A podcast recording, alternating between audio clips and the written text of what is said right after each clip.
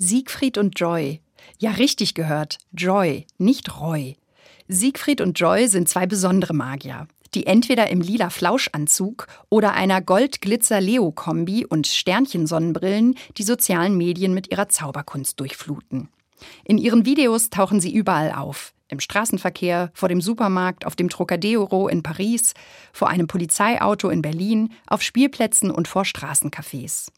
Mit einem großen goldenen Tuch, kitschiger Céline Dion-Musik und dramatischen Gesten lassen sie Menschen, Dinge und sogar U-Bahnen verschwinden.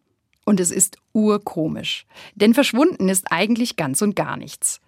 Wenn Sie zum Beispiel eine Gruppe Kinder verschwinden lassen wollen, spannen Sie das Tuch so lange vor den Kindern und lassen es dramatisch vibrieren, bis sich alle versteckt haben. Dann fällt das Tuch und man sieht oft noch ein Kind hinter eine Mauer krabbeln oder in eine Mülltonne springen. Aber von wegen missglückter Trick. Diese Magie ist anders. Es ist eine Magie, bei der alle mitmachen können. Egal ob alt oder jung, hier kann und darf jeder der Star sein. Es ist die Magie der Selbstironie und der Spaß an der Freude. Der eigentliche Trick geschieht nicht hinter dem goldenen Vorhang, sondern davor. Beim überraschten Fußgänger, der sich sein Lachen kaum noch verkneifen kann. Eine wundersame Verwandlung.